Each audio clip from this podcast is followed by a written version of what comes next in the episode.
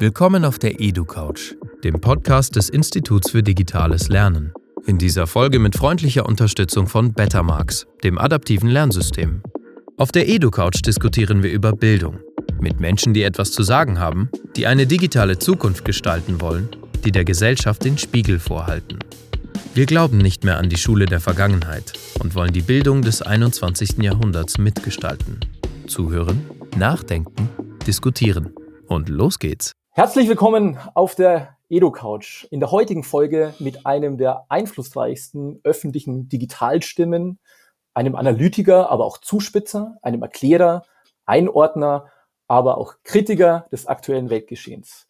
Freut mich sehr, dass es nun endlich auch geklappt hat, uns auf der EdoCouch über Bildung und Digitalisierung auszutauschen. Herzlich willkommen, Sascha Lobo. Hallo, danke, dass ich hier auf dieser Couch sein darf. Einstiegsfrage. Wie dürfen wir uns den Sascha Lobo als Schüler vorstellen?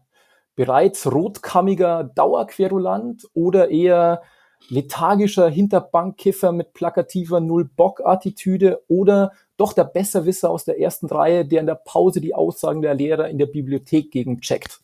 Oder ganz anders?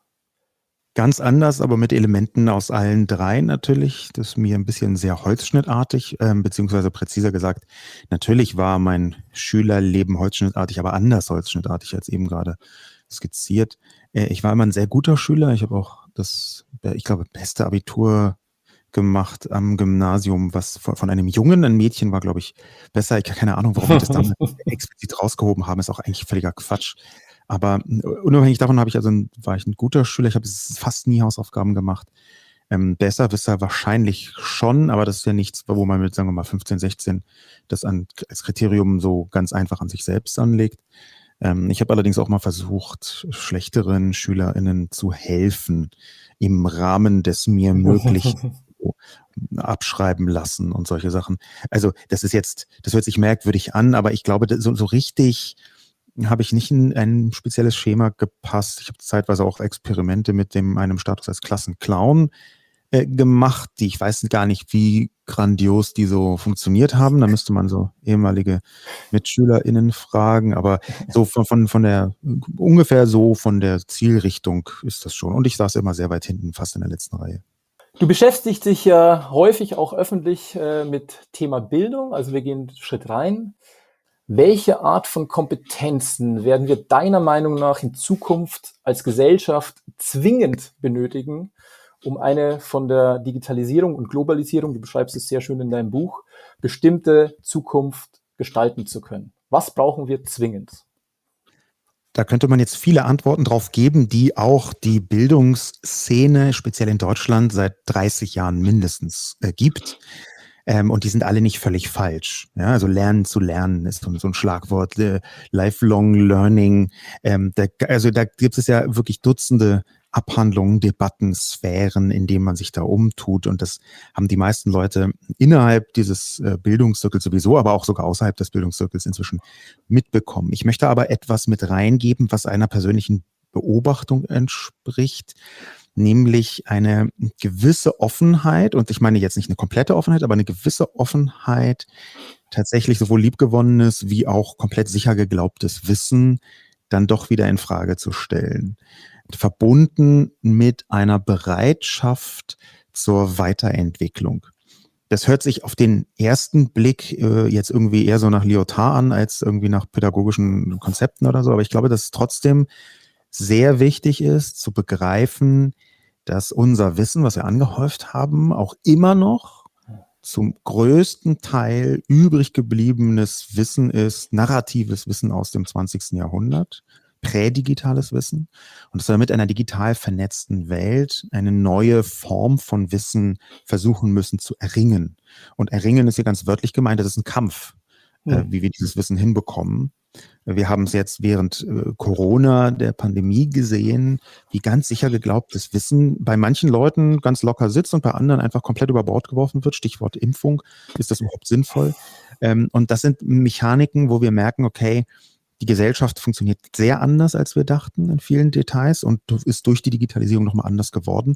Und damit man nicht in diese Falle reintappt, glaube ich, ist die, diese gewisse Offenheit des Infragestellens absolut essentiell. Darauf aufbauend natürlich Lernen von neuen Dingen, sowie, und auch das wird häufig beschrieben, Entlernen von alten Dingen. Davon sind wir ja, wir sind ja auch in diesem Kultusbereich äh, unterwegs, davon sind wir sehr, sehr, sehr weit entfernt an vielen Stellen. Ich würde dir aber auch unbedingt vollständig zustimmen. Wie könnte man jetzt dieses Ziel und die Ziele, die du quasi so vorher so angedeutet hast, also alle Dinge, die auch bekannt sind in der Bildungsszene und darüber hinaus, wie könnte man das jetzt politisch und gesellschaftlich tatsächlich geschehen lassen? Wie könnte man dieses, diese, diese Vollverkrustung aufbrechen? Oder würdest du sagen, weil es auch schon angesprochen hast, Corona ist eh schon so eine Brechstange an die liebgewonnenen Erkenntnisse. Auch da bröckelt es eh schon so sehr oder müssten noch andere Dinge passieren? Was muss jetzt passieren, dass diese Dinge im Bildungswesen auch wirklich ankommen? Ähm, ich möchte vorausschicken, dass ich hier einen wichtigen Punkt mit reinbringen muss, der mir selber nicht behagt, weil ich ja totaler Bildungsfan bin. Aber er hat äh, Aladdin El Mafalani etwas sehr Wichtiges eingeworfen in Form seines Buchs Mythos Bildung, ähm, nämlich dass Bildung zu oft als eine Art äh, Generalheilmittel für alles betrachtet wird. Bildung allein quasi, äh, das, die Bildung kriegt das alles hin, so quasi wie die, die Wunderwaffe quasi, ja, so. Und das halte ich äh, für nicht nur falsch, sondern auch für gefährlich, ebenso wie das Aladdin auch äh, tut. Ich bin jetzt äh, keinesfalls in allen Punkten mit ihm immer einer Meinung, das sei auch dazu gesagt, aber das ist schon eine sehr gute Beobachtung, wie Bildung als äh, Mythos und jetzt erstmal so ganz die ganz große Flughöhe gewählt, dass Bildung als Mythos zur Problemlösung wirklich aller gesellschaftlichen Probleme verklärt wird.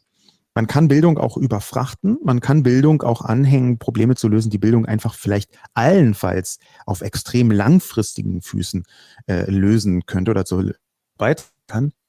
Und immer wenn man das tut, dann ist das eigentlich ein relativ sicheres Zeichen davon, dass man entweder das Problem nicht richtig anpacken möchte, nicht richtig verstanden hat, nicht richtig analysiert hat, oder, und das ist halt auch so ein äh, ganz schlimmes Thema, deswegen wende ich das ein, oder Bildung nicht gegriffen hat in seiner Wirkmacht und eben auch nicht Wirkmacht.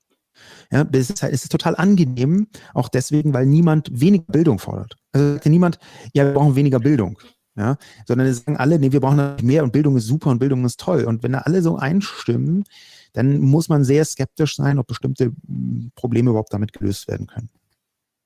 Das ist absolut richtig, weil wir brauchen wahrscheinlich nicht mehr, sondern andere Bildung, aber das ist dann wieder ein anderes Thema, ist aber auch die Überleitung zum nächsten Thema, eines deiner Spezialgebiete, Social Media. Also Lernen ähm, mit Social Media. Welche Erkenntnisse zu diesem Thema müssten deiner Meinung nach obligatorisch in ein Leben nach der Schule von den Menschen mitgenommen werden? Was muss ich also als Schüler zwingend verstanden haben, um in diesem Bereich kompetent und lebensfähig zu sein? Ich befürchte, die Antwort auf diese Frage ist philosophisch. Ja, ähm, immer raus damit. Nee, das, das heißt, äh, das ist eine Übersetzung davon, dass ich sie nicht eindeutig geben kann. Die ist deswegen philosophisch, ähm, weil es die Grundlagen quasi des äh, ähm, äh, der, der Erkenntnistheorie ja, versucht zu greifen in einen Satz. Also wie, woher wissen wir, was wir wissen? Ähm, das ist aus meiner so ein so ein Ansatz, da wäre ich auch, auch hier wäre ich wieder ein bisschen skeptisch. Was ich auf jeden Fall sagen kann, ist, dass die von mir schon erwähnte Offenheit und auch in Verbindung mit einem ganz konkreten Instrument, was dann quasi so ein bisschen äh, ähm, vor, äh, vorerkenntnistheoretisch versucht, das zu greifen, die, in der Verbindung mit einer Recherchefähigkeit, dass das essentiell sein dürfte. Ja, und die, das Problem bei der Recherchefähigkeit ist zum einen, dass es auf Instrumente bezogen ist, dass es auf Modelle der Welt bezogen sein muss, dass es auf Quellenkenntnis bezogen sein muss, also quasi eine Metaquellenkenntnis bezogen sein muss. Da gibt es also ganz viel, was in diese Recherchefähigkeit reinlappen kann, aber nicht muss. Leute, die wahnsinnig gut in Büchern recherchieren, sind manchmal komplett lost im Internet. Leute, die googeln, wie die Weltmeisterinnen, wissen vielleicht überhaupt nichts darüber, wie man auf TikTok recherchiert. Also solche Mechaniken, das ist halt gar nicht so leicht zu greifen, aber eine gewisse Offenheit verbunden mit einer sich ständig aktualisierten Recherchefähigkeit. Das wäre das, was ich erstmal so ganz runtergedimmt mit auf den Weg geben wollen würde. Ähm, kurzer Einwand zum Interview. Ähm, ich glaube, wir müssen kurz unsere Kameras ausmachen, so ungern ich das wirklich tue, aber äh, ich habe immer wieder so leichte Tonstörungen und du wirst mir immer wieder als mit schlechter Signalstärke angezeigt. Ja. Die Kamera gerade ausgestellt? Ich glaube, es ist so. besser. Das gefällt mir zwar nicht, aber es ist, glaube ich, gut fürs, fürs Interview. ähm, Thema Lernen mit digitalen Medien was wäre für dich ein ideales Lernmedium? Du hast ja auch schon mit digitalen Büchern und so Social Reading und so auch mal experimentiert. Was müsste es zwingen können und was bräuchte man wohl eher heute nicht mehr in diesem Umfeld?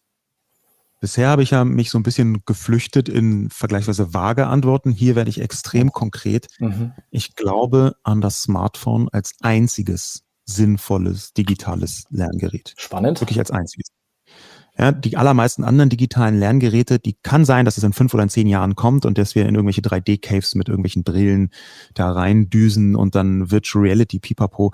Ich glaube, die Basis für alles digitale Lernen muss das Smartphone sein. Und zwar auf absehbare Zeit. Also so, dass man jetzt schon damit planen kann für die nächsten zehn Jahre. Das wäre mein, mein definitiver Eindruck. Und wer als ähm, Bildungsdisziplin glaubt, nicht auf dem, Stadt, äh, auf dem Smartphone stattfinden zu können, zu müssen oder zu wollen, der hat aus meiner Sicht die Tragweite des gegenwärtigen Zustands der Welt nicht begriffen. Das Smartphone ist nicht nur Kristallisationspunkt des digitalen Kapitalismus, sondern auch, um das jetzt mal mit einem Borges-Zitat anzureichen, quasi das Aleph der Gegenwart. Ja, der Punkt, von dem man aus jeden Winkel der Welt sehen kann, aus einer Erzählung, das Aleph von ähm, Borges eben. Das heißt, dieses Smartphone ist im Unterricht, ist maximal frei zugänglich und jeder Lehrer hat die Möglichkeit und jede Schülerin hat die Möglichkeit, ähm, es in seiner vollen Macht zu nutzen. Ist das das Plädoyer? Das heißt nicht, dass man jetzt jede Schulstunde unbedingt nur mit dem Smartphone bestreiten sollte. Ja, dazu kenne ich mich mit ganz konkreter Schulstundendidaktik auch zu wenig aus. Mhm. Aber das heißt schon, dass wenn man von digitalem Lernen spricht, das Smartphone der Ausgangspunkt sein muss, dass man darüber hinaus, ich bin mega Fan des Laptop für Schreibarbeiten zum Beispiel, mhm. ähm, äh, völlig äh, geht da nichts drüber aus meiner Sicht. Die Tastatur, was für eine fantastische Erfindung des 19. Jahrhunderts ist die Tastatur eigentlich. Aber unglaublich, ja. Ja, aber natürlich ähm, sind das alles Ableitungen von dem digitalen Lernprozess, der aus meiner Sicht auf dem Smartphone und Social stattfinden muss. Und ich berufe mich hier insbesondere auf die 70-20-10-Regel der Weiterbildung. Ich weiß nicht, wie tief die Bildungscommunity dann in so einem Weiterbildungs- und Fortbildungskontext auch äh, unterwegs ist. Ich tue das immer ganz gerne, weil ich eben glaube, dass äh, nur alleine Schulbildung ähm, mit seinen didaktischen Erkenntnissen dann nicht unbedingt weiterführt. Äh, vorsichtig gesagt, das sehen viele andere Menschen auch so, ganz viele auch nicht, aber die 70-20-10-Regel besagt ja im Prinzip, hm, dass letztlich nur zehn Prozent des Lernens im betrieblichen Kontext zumindest ähm, auf Lern konkrete Lernmaterialien zurückgeht, ähm, mhm. 20 Prozent aus dem sozialen Austausch und 70 Prozent Learning by Doing, wenn ich so ein bisschen ganz äh, mhm. basic zusammenfassen ähm, möchte. Aber das ist genau diese Mechanik, ähm, von der ich glauben würde, dieser Social-Teil, diese 20 Prozent, die sind etwas, was heute schon mit dem Smartphone stattfindet. Ja, es ja. gibt in den allermeisten Schulklassen zum Beispiel als simples Beispiel ähm, irgendwelche WhatsApp-Gruppen, ähm, in denen auch aktive Lernprozesse stattfinden. Und da würde ich jederzeit sagen, ähm, das muss man und das kann man heben mit Hilfe des Smartphones. Alles klar, wir machen nochmal einen kurzen thematischen Schwenk. Wir bleiben in, auch in der Schule, aber wir müssen in diesen Zeiten auch irgendwie Corona streifen. Du bist ja dafür bekannt, Situationen und Zusammenhänge sehr prägnant verdichten zu können. Mein prägendstes Beispiel ist dafür der Begriff der Vernunftpanik, der mich seit März 2020 auch persönlich begleitet und den ich bis heute als sehr treffende Beschreibung der Situation empfinde, vor allem für den Bereich der Schule. Findest du mhm. selber den Begriff auch immer noch so treffend wie ich? Ich hatte so in letzter Zeit auch das Gefühl, dass du dich eher davon auch wieder löst oder ist es nicht so? Doch, also ich finde den äh, Begriff Vernunftspanik zur Beschreibung davon, was damals mit Corona passiert ist, sehr, sehr wichtig. Ich glaube allerdings, dass er sich gar nicht mehr nur auf Corona beschränkt, sondern mhm. Vernunftpanik ist eine falsche Herangehensweise, mit der Komplexität der Welt äh, fertig zu werden. Und sie ist deswegen besonders schwierig, weil sie sich selbst für die einzige alternativlose Herangehensweise hält.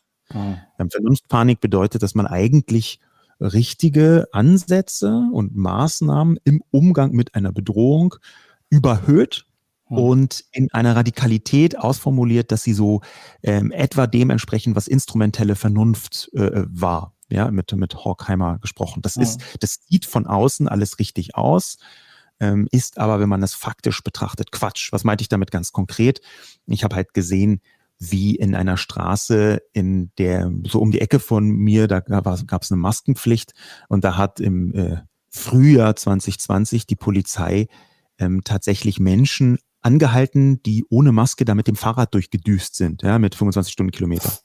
Und das ist ähm, im Internet würde man sagen technically correct, ja, also das ist technisch ja schon richtig. Die Leute sind in der Straße, nicht in einem geschlossenen Fahrzeug, also müssen sie theoretisch Masken. Mhm. Aber faktisch ist das reine instrumentelle Quatschvernunft und damit auch eine Form von Vernunftpanik. Ja, man, man kommt nicht richtig zurecht, man kann das nicht greifen, diese Bedrohung, man versucht es irgendwie hinzubekommen und dann nimmt man die Maßnahmen, von denen man glaubt, dass sie einigermaßen richtig sind und überhöht die ins Absurde. Und das ist Vernunftpanik und das ist leider inzwischen auch eine Mechanik, die ähm, aus meiner Sicht ähm, auf den Rest der Welt übergegriffen hat. Das ist eher ein, eher ein Muster, mhm. wo Menschen versuchen, mit der Komplexität der Welt fertig zu werden.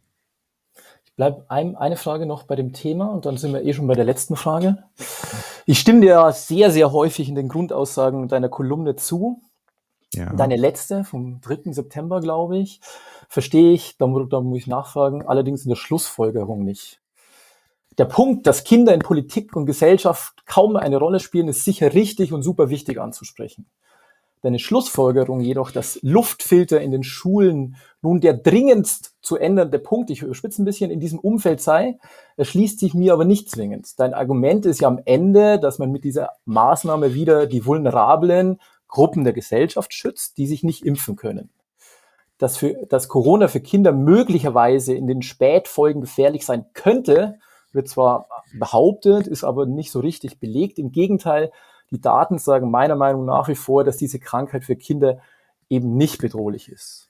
Wir würden nämlich das, auf Anhieb. Da muss ich, ein, da muss ich eingreifen, ja? das ist nicht, also da, da würde ich komplett widersprechen. Okay. Ja, also ähm, da würde ich deswegen komplett widersprechen, weil wir in anderen Ländern relativ deutlich sehen können, dass Corona durchaus auch bei Kindern und Jugendlichen wüten kann und es ähm, mehr als nur zaghafte Hinweise darauf gibt, dass ein bestimmter Prozentsatz an Kindern betroffen ist. Einerseits, andererseits können Kinder diese Krankheit dann auch übertragen und dadurch, dass Kinder, auch wenn sie in Deutschland nicht besonders zahlreich sind, doch äh, ähm, zum Beispiel äh, gibt es ja noch immer keine für Kinder sinnvoll zugelassenen Masken unterhalb eines bestimmten Alters, unter eine, unterhalb eines bestimmten Alters. Das wiederum bedeutet, dass ähm, die Kinder zu infizieren aus meiner Sicht eine Garantie wäre, auch weil sie nicht geimpft werden können bisher, äh, quasi das gesamte Land durch zu infizieren. Und das halte ich in toto, inklusive der, das ist jetzt eine Behauptung von dir, glaube ich, dass das ähm, dass es ungefährlich sei für Kinder. Ja, das ist, das glaube ich, das ist nicht in dieser Form so. Ähm, und da bin ich schon eher jemand, der sagt, da wäre ich vorsichtig. Ich würde jetzt nicht sagen, mh, äh, wir müssen alles zumachen und alles dicht machen, mhm. aber ich würde nicht den Weg mitgehen und sagen, äh, sieht ja bis jetzt so aus, als sei es nicht so schlimm, also können wir es einfach so machen. Das würde nämlich auch komplett ausblenden, dass ähm, die Weiterentwicklung des Virus, wir haben jetzt irgendwie fünf, sechs relevante Weiterentwicklung, Mutanten des Virus gesehen, dass die Weiterentwicklung des Virus, die kann durchaus auch nochmal zu großen Problemen in anderen Bevölkerungsteilen führen. Die Schlussfolgerung, die ich in meiner Kolumne gebe, ist, dass wir uns überlegen müssen, wie können wir Kinder besser schützen. Und da sind Luftfilter ein Detail, ja, ein, wahrscheinlich ein relevantes, aber eins von vielen Details, das man hätte besser planen können. Für mich ist der Luftfilter jetzt nicht der Luftfilter als Problemlösung für alles, sondern ein Symbol dafür, dass auch nach den zweiten zu Ende gegangenen Sommerferien post-Corona, mit Corona in der Bundesrepublik Deutschland fast alle Bundesländer noch immer mangelhaft vorbereitet sind auf die Situation. Das, das ist für, da ist das, der Luftfilter für mich ein Symbol. Okay. Naja, zur Gefährlichkeit könnte man natürlich streiten. Auch das, was du verlinkst, äh, sozusagen, wenn ich die Zahlen aus USA hochrechne, könnte es gefährlich sein. Wenn ich die Zahlen aus äh, UK hochrechne, sieht es sehr unbedrohlich aus. Anyway, Ähm, mein Punkt war eher so, ist ist das so ein zentrales Element oder sollten wir nicht den Punkt von der anderen Seite her angeben? Also sollten wir nicht irgendwie die notengetriebene Stresskultur in der Schule, individuell betreutes, interessengeleitetes Lernen, Förderung von Kindern mit Lernschwächen oder Migrationshintergrund, Ausflüge in die Natur, persönliche Betreuung bei psychischen Problemen und tausend andere Dinge werden doch aus Sicht von Kindern viel, viel relevanter erstmal als so ein dauerrauschender Luftfilter sozusagen. Oder sehe ich also das falsch? Da kann ich jetzt gar nicht, kann ich jetzt gar nicht nachvollziehen, wie du darauf kommst. Äh, dauerrauschende Luftfilter. Also zum einen habe ich ja gesagt, dass ich, ich wünsche mir, dass es Strategien gibt. Das sollen Expertinnen äh, genau äh, äh herleiten, wie diese Strategien aussehen. Und Luftfilter ist da ein Symbol, ein Teil von diesen Strategien. Ja? Mhm. Aber ähm, da gibt es ja, das ist, gibt es ja noch sehr viel mehr. Ne? Ähm, es ist zum Beispiel auch so, dass mehrere Hersteller an Impfstoffen für Kinder ab sechs Monaten arbeiten. Das ist eine Aussage jetzt von Ur Schein, ähm, quasi ja. dem von BioNTech, der das schon im letzten Jahr gesagt hat, dass da an der Front bis jetzt vergleichsweise wenig passiert ist, liegt, glaube ich, auch an dem mangelnden Druck, äh, insbesondere der Politik. Aber der Punkt ist halt schon, ähm, ich glaube nicht, dass Corona so betrachtet werden kann, wie das ist jetzt ein weiteres Problem, da kümmern wir uns halt auch drum. Das glaube ich ist fatal. Ja, dazu mhm. ist einfach das was bisher schon geschehen ist, zu groß und zu intensiv. Und es ist ein, ein zu großes Wabonspiel zu glauben, dass nicht nur jetzt Delta, was bei Kindern im Spätfolgen-Kontext noch gar nicht erforscht ist, hat GW auch, nicht nur Delta, sondern auch die folgenden ähm, Varianten des Virus halt allesamt gar nicht so schlimm sein werden. Ja? Ähm, das, das sind Mechaniken und ich weiß, in meiner, ich habe in meiner äh, Kolumne ähm, den Präsident des Deutschen Lehrerverbands zitiert, der ja vollkommen zu Recht umstritten ist, der so eine große äh, ähm, eine große Überschlagsrechnung gemacht hat aus den USA, die äh, in dem von mir verlinkten Artikel auch als äh, nicht besonders wahrscheinlich äh, skizziert wird. Für, für Großbritannien gibt es da noch andere Zahlen. Das ist nicht das, worauf ich hinaus möchte. Das, worauf ich hinaus möchte, ist, dass zu viele Leute sagen, so schlimm ist doch nicht und es dann einfach ignorieren. Und das, da, dagegen würde ich mich jederzeit wehren. Das halte ich für fatal. Gut.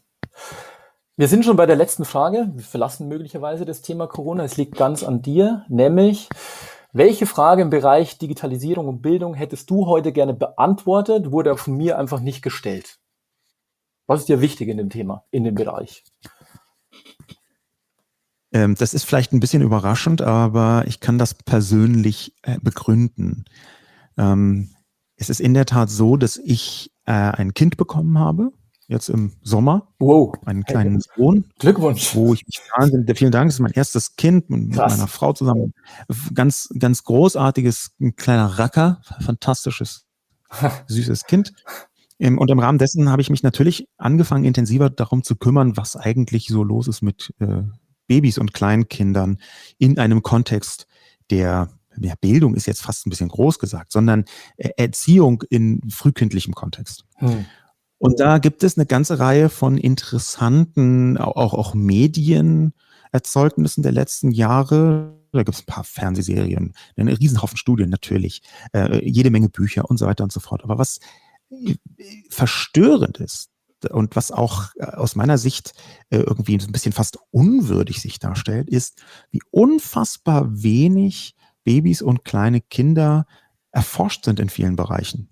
Ja, also da haben wir irgendwie seit Jahrtausenden so als Erwachsene kleine Wesen vor der Nase und in jedem zweiten Artikel liest man ja, bisher dachte man X, aber in Wirklichkeit scheint es Y zu sein. Ich, ja. ich überspitze das jetzt ein bisschen, ja. du hast auch selber gesagt, dass ich Überspitzer bin, aber es ist schon verstörend, dass irgendwie das Bärtierchen, ja, oder die ähm, Eintagsfliege oder die Fruchtfliege äh, besser erforscht zu sein scheint als menschliche Babys. Zum Beispiel, was deren Lernvermögen angeht in bestimmten Situationen. Ja, zum Beispiel, was deren gesundheitliche Verfassung angeht in bestimmten Situationen. Ähm, und das, das finde ich mindestens erstaunlich. Und da hätte ich mir gewünscht, dass wir Bildung, wenn wir schon sagen Lifelong Learning, hm. dass wir dann nicht nur den Bereich nach der Schule meinen, das ist in den meisten Fällen so, sondern auch den Bereich vor der Schule. Weil das führt auch zu einem anderen Verständnis von Bildung, mhm. zu einem anderen Verständnis davon, wie geht man eigentlich mit dem Mensch in der Welt um? Was muss der so soll, können sollen? Wie eignet der sich diese Fähigkeiten an? Und wenn ich, ich möchte jetzt nicht anfangen, irgendwelchen, so nach chinesischem Vorbild, ähm, irgendwelchen äh, zweijährigen äh, ähm, Englisch- und Mandarinkurse äh, an die Backe zu kleben. Das ist nicht das, was ich meine. Mhm, das, was ich meine, ist, sich damit zu beschäftigen, ähm, was von Geburt an passiert in den Gehirnen dieser kleinen Wesen und wie man das vielleicht freundlich, proaktiv begleiten kann, ohne zur Zumutung zu werden. Und das dann als Leitstern benutzen für Bildung und auch ganz wichtig, Herzensbildung. Und jetzt habe ich einen vollen Trick gemacht. Du hast gefragt, welche Frage habe ich, ich mir gewünscht. Ich habe die Frage nicht nur selber gestellt, sondern gleich dazu auch noch beantwortet. Ja, genau das war auch der Plan in der letzten Frage. Ich danke dir sehr herzlich. Vielen Dank fürs Interview. Sehr gern.